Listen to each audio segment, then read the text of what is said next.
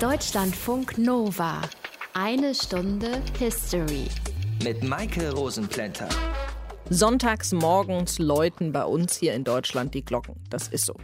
Und wenn wir dann in die Kirche gehen sollten, dann läuft der Gottesdienst in der Regel nach einem ganz bestimmten Muster ab. Vor allem in der katholischen Kirche.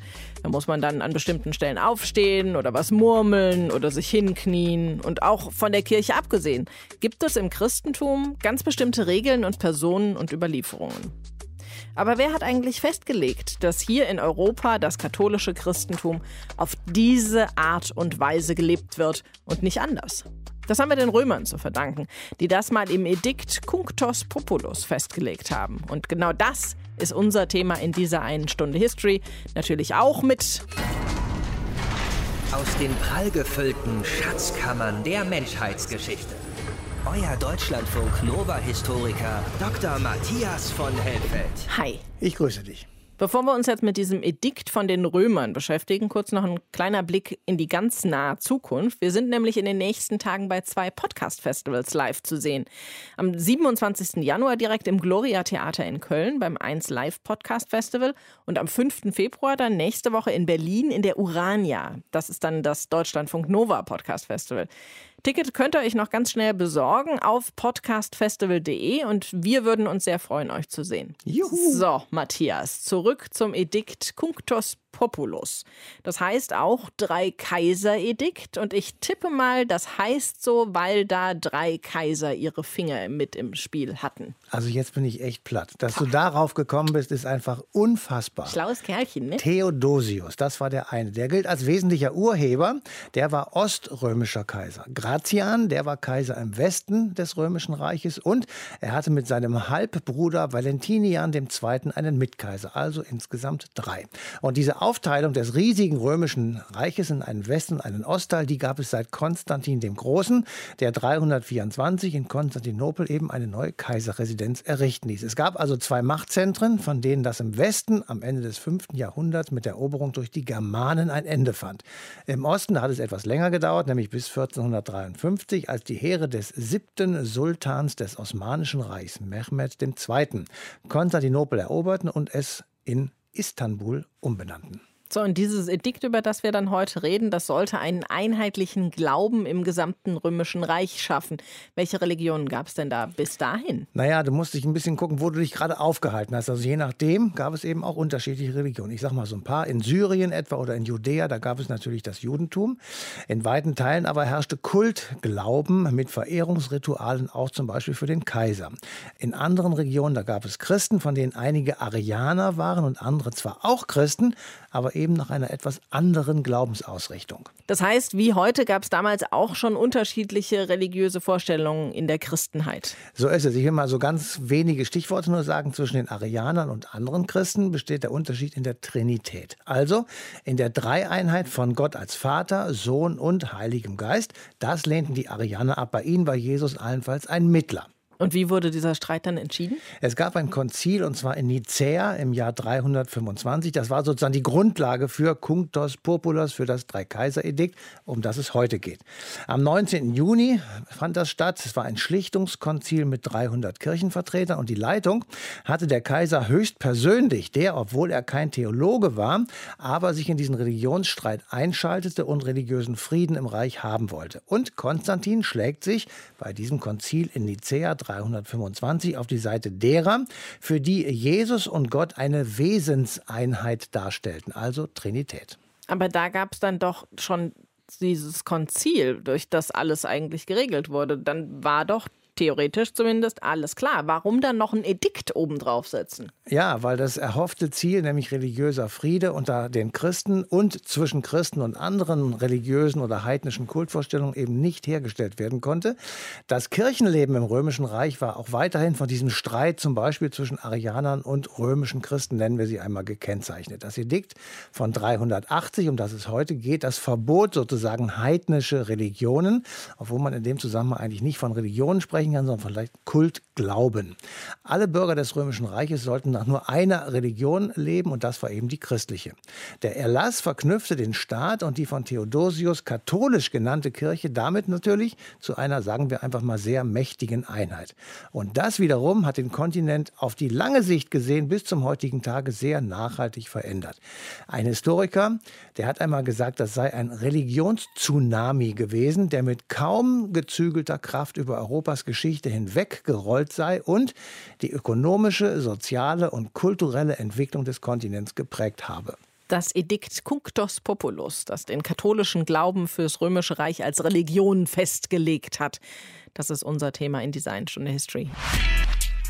Deutschlandfunk Nova. Drei Kaiser waren also an diesem Edikt beteiligt. Welche das waren und wie es kam, dass sie sich alle auf einen Gedanken einigen konnten. Felix Schleider aus dem History-Team erklärt es uns. Das Römische Reich im späten 4. Jahrhundert nach Christus beherbergt viele Religionen.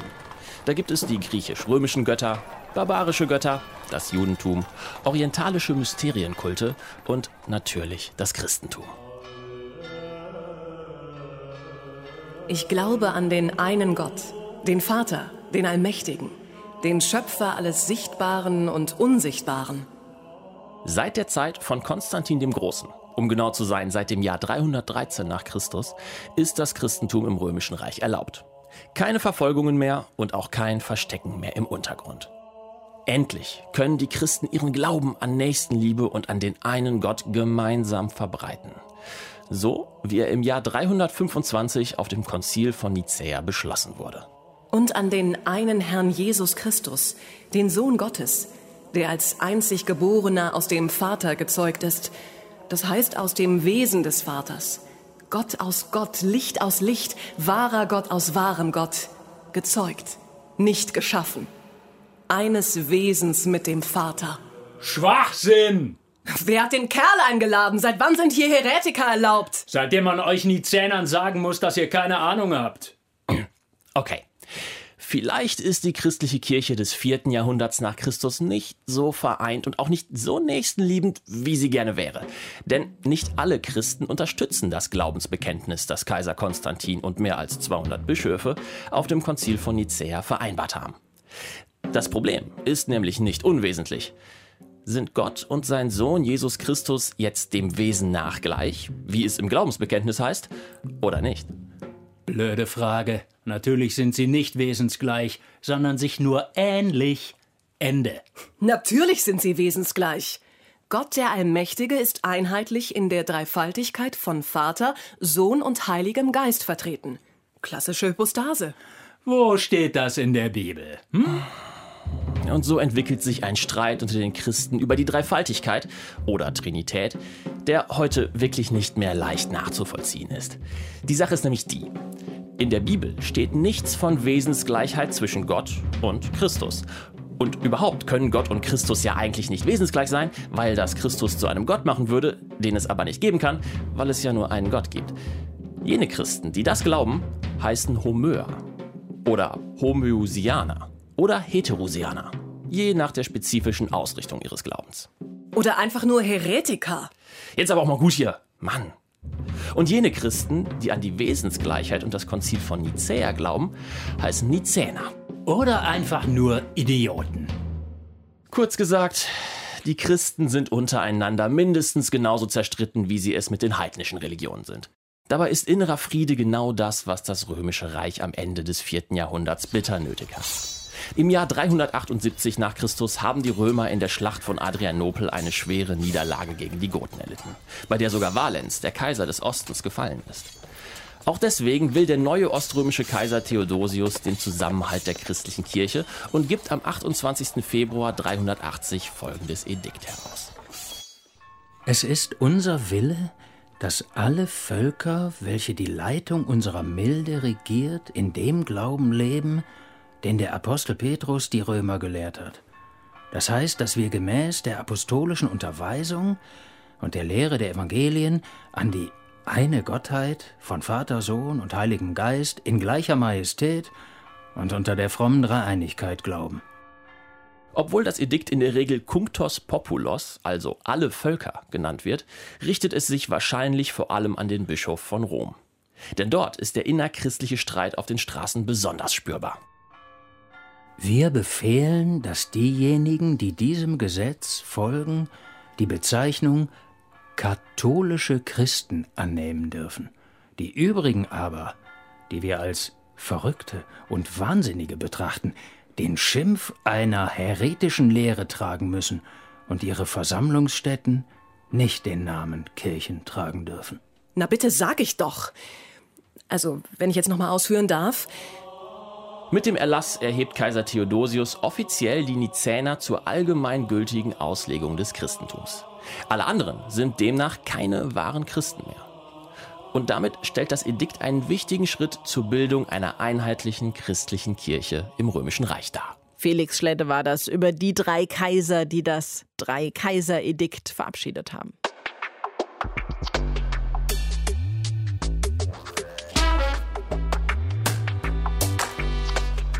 Einer dieser drei Kaiser, von denen wir gerade gehört haben, war Kaiser Theodosius. Er gilt als der wesentliche Urheber des Cunctus Populus. Und deshalb wollen wir ihn auch noch ein bisschen besser kennenlernen mit Hilfe von Hartmut Lepin. Er ist Professor für alte Geschichte an der Uni in Frankfurt. Er hat eine Biografie über Kaiser Theodosius geschrieben und erforscht die Vielfalt des spätantiken Christentums. Hallo, Herr Lepin. Guten Tag, Frau Rosenplänter. Was ist denn überhaupt noch über Kaiser Theodosius als Person bekannt? Gar nicht so viel, wie man denken würde. Wir wissen, dass er vermutlich 347 auf der Iberischen Halbinsel geboren wurde, dass er aus einer militärischen Familie stammte, sich militärisch bewährt hat und dann doch relativ überraschend 379 zum Kaiser erhoben wird im Osten des Römischen Reiches in einer Situation einer schweren Krise. Und dass es ihm gelingt, dann über mehrere Kriege, Bürgerkriege und Auswärtige Kriege, das Reich zu stabilisieren. Aber man weiß nicht, wie er aus dem Westen in den Osten gekommen ist? Man kann sich vorstellen, dass er zu Pferde im Wagen gereist ist. Es waren, die Karrieren waren auch sehr mobil in der Zeit. Man bewegte sich viel zwischen Reichsteilen. Insofern ist diese Bewegung, dass ein spanischer junger Mann auf den Balkan kommt, nicht ungewöhnlich. Und was hatte er mit dem Christentum zu tun? Er gilt als einer, der entscheidend dazu beigetragen hat, das Christentum im Römischen Reich durchzusetzen. Er war insofern wohl ernsthaft am Christentum interessiert, als er sich taufen ließ in einer Zeit einer Krankheit und dann auch bemüht war, sich nach christlichen Regeln zu verhalten. Dennoch war er bereit, brutale Kriege zu führen, Dennoch war er auch bereit, Hinrichtungen vorzunehmen, war aber wiederum willens, dann auch Buße zu tun. Also er hat sich schon als christlicher Herrscher zumindest inszeniert. In die Köpfe antiker Menschen können wir ja nicht reinschauen. Und warum hat er dann mit seinen Mitkaisern zusammen das Cunctus Populus erlassen? Auch da kennen wir den genauen Hintergrund nicht. Man muss eins bedenken. Die antiken Gesetze waren sehr wortreich. Und es gibt eine merkwürdige Spannung in dem Text. Er ist gerichtet an das Volk der Stadt Konstantinopel und fängt dann damit an, dass er sagt, Cunctus Populos, also alle Völker. Je weiter man im Text liest, umso mehr stellt man fest, es geht eigentlich um etwas ganz Konkretes. Es geht nämlich darum, wie bestimmte Versammlungsstätten bezeichnet werden sollen, ob die als Kirchen gelten wollen. Und deswegen nimmt ein Großteil der modernen Forschung an, dass im Zentrum die Regelung von Problemen in Konstantinopel lag, das kirchenpolitisch zerstritten war zwischen zwei Konfessionen. Theodosius hat sich interessanterweise der Minderheit angeschlossen, die von seinem Vorgänger nicht gefördert worden war, wahrscheinlich weil er damit ganz treue Helfer im Osten hatte, wo er sonst, zumal in der Hauptstadt, kaum Kontakte hatte. Er war schlecht vernetzt in Konstantinopel. Und bei dieser Gruppe, den sogenannten Lizänern, die das trinitarische Glaubensbekenntnis hochhielten, da fand er Rückhalt. Und deswegen hat er sie gefördert und hat gesagt, nur ihre Gebäude sollen als Kirchen gelten. Wenig später sollten alle Nicht-Nizäner aus Konstantinopel vertrieben werden. Aber vor den Mauern Konstantinopels durften sie weiter ihren Glauben pflegen. Und was hat er sich davon erhofft? Er hat sich vermutlich eine Beruhigung der Verhältnisse erhofft. Diese Streitigkeiten hatten sich bis zu Straßenkämpfen entwickelt in der Zeit. Das war wirklich ein Anliegen auch ganz gewöhnlicher Leute. Wir hören, dass selbst in Barbierstuben über die Dreieinigkeit diskutiert worden sei. Die Beruhigung war für ihn ganz wichtig und andererseits sicherlich auch, dass er eine feste Gefolgschaft finden wollte. Die anderen Kaiser, die erwähnt werden, haben formell das Edikt miterlassen, aber da er im Osten herrschte, können wir davon ausgehen, dass das seine Agenda war. Hat er denn mit diesem Edikt dann auch erreicht, was er wollte? Nicht mit dem Edikt allein, aber ihm ist es tatsächlich gelungen, dann auch mit Hilfe von Konzilien, Religionsgesprächen, Unterdrückungsmaßnahmen die Verhältnisse in Konstantinopel zu beruhigen. Es gab keine Straßenkämpfe mehr, soweit wir wissen. Kann man denn dann sagen, dass damit das Christentum zur Staatsreligion im Römischen Reich wurde? Bei dem Begriff bin ich ganz skeptisch. Das ist eine sehr moderne Vorstellung, dass ein Staat eine bestimmte Religion haben solle. Es wurde damit zur Religion eines Kaisers und zwar einer ganz bestimmten Spielart. Es waren halt nicht alle Christen, die er förderte, sondern diejenigen, die sich an die Trinität hielten. Und es gab nach wie vor Möglichkeiten für andere Christen, ihren Glauben zu pflegen. Es gab nach wie vor Heiden. Später hat er auch antiheidnische Gesetze erlassen. Aber erst eine Generation später wurden diese Gesetze tatsächlich streng durchgesetzt, sodass zunehmend Nichtchristen aus dem Staatsdienst verschwanden, dass zunehmend Nichtchristen zurückgesetzt wurden, auch andersgläubige Christen zurückgesetzt wurden.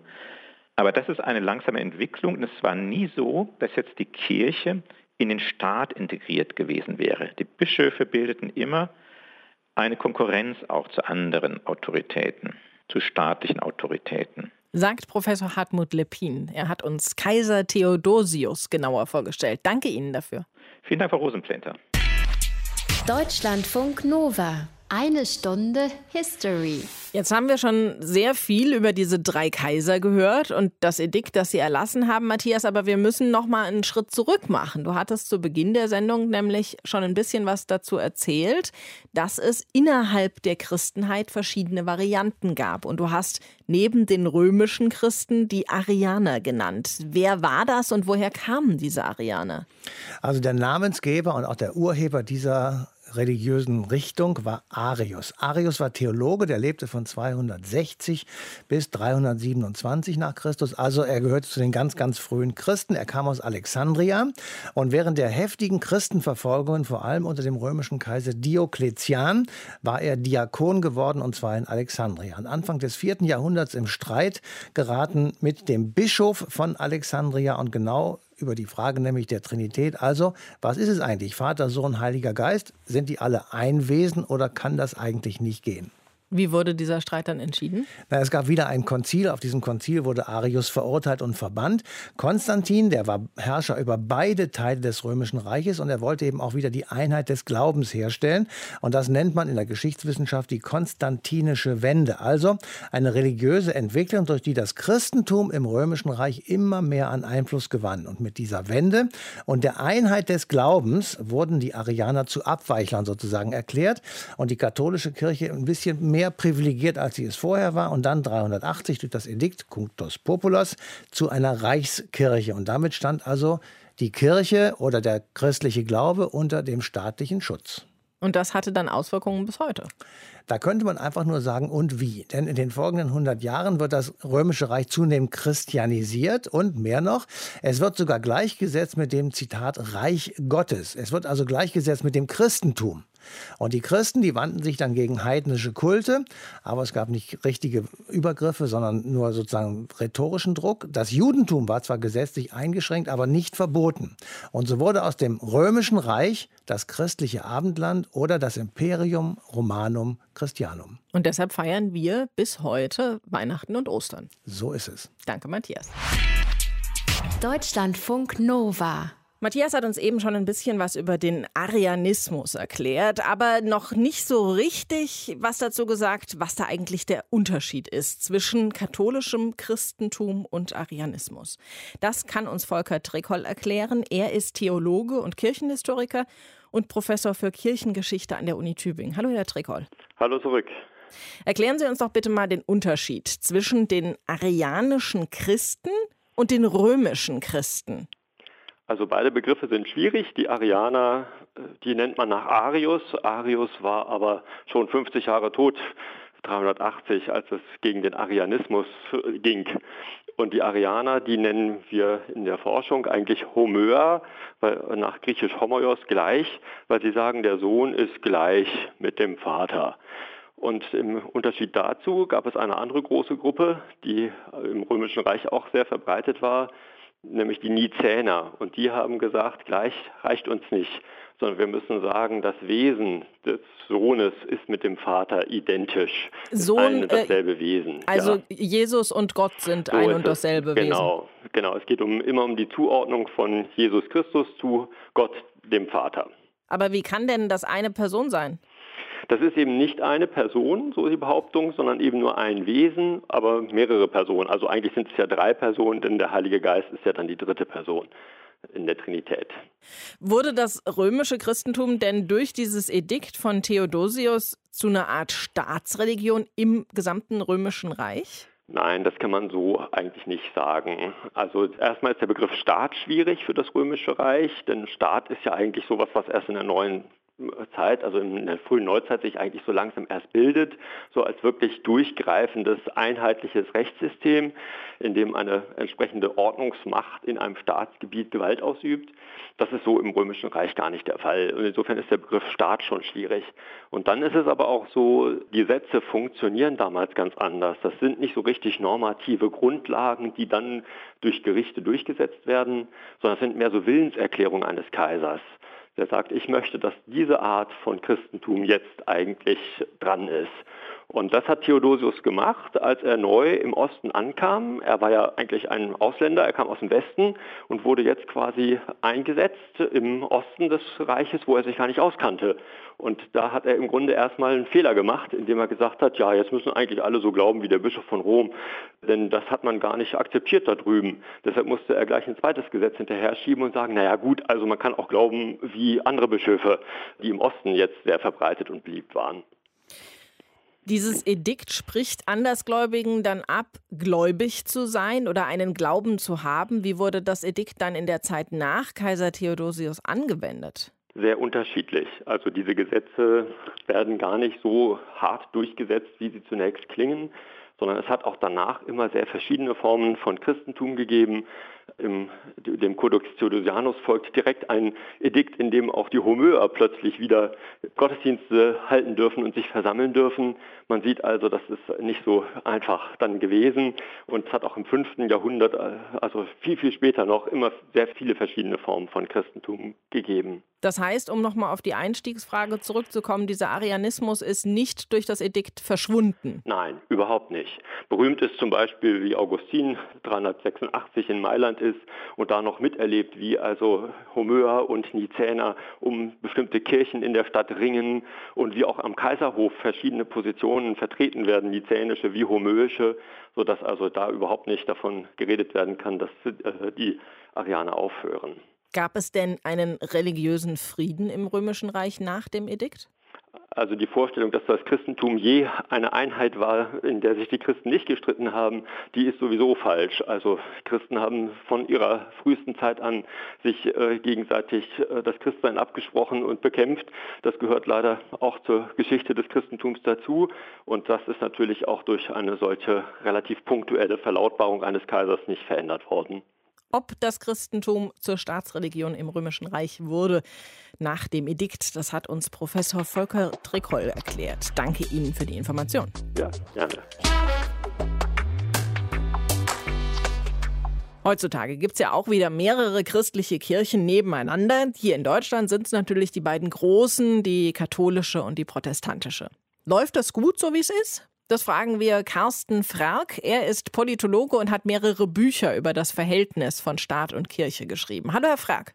Hallo nach Köln. Wie charakterisieren Sie das Verhältnis der beiden christlichen Kirchen zum deutschen Staat heute?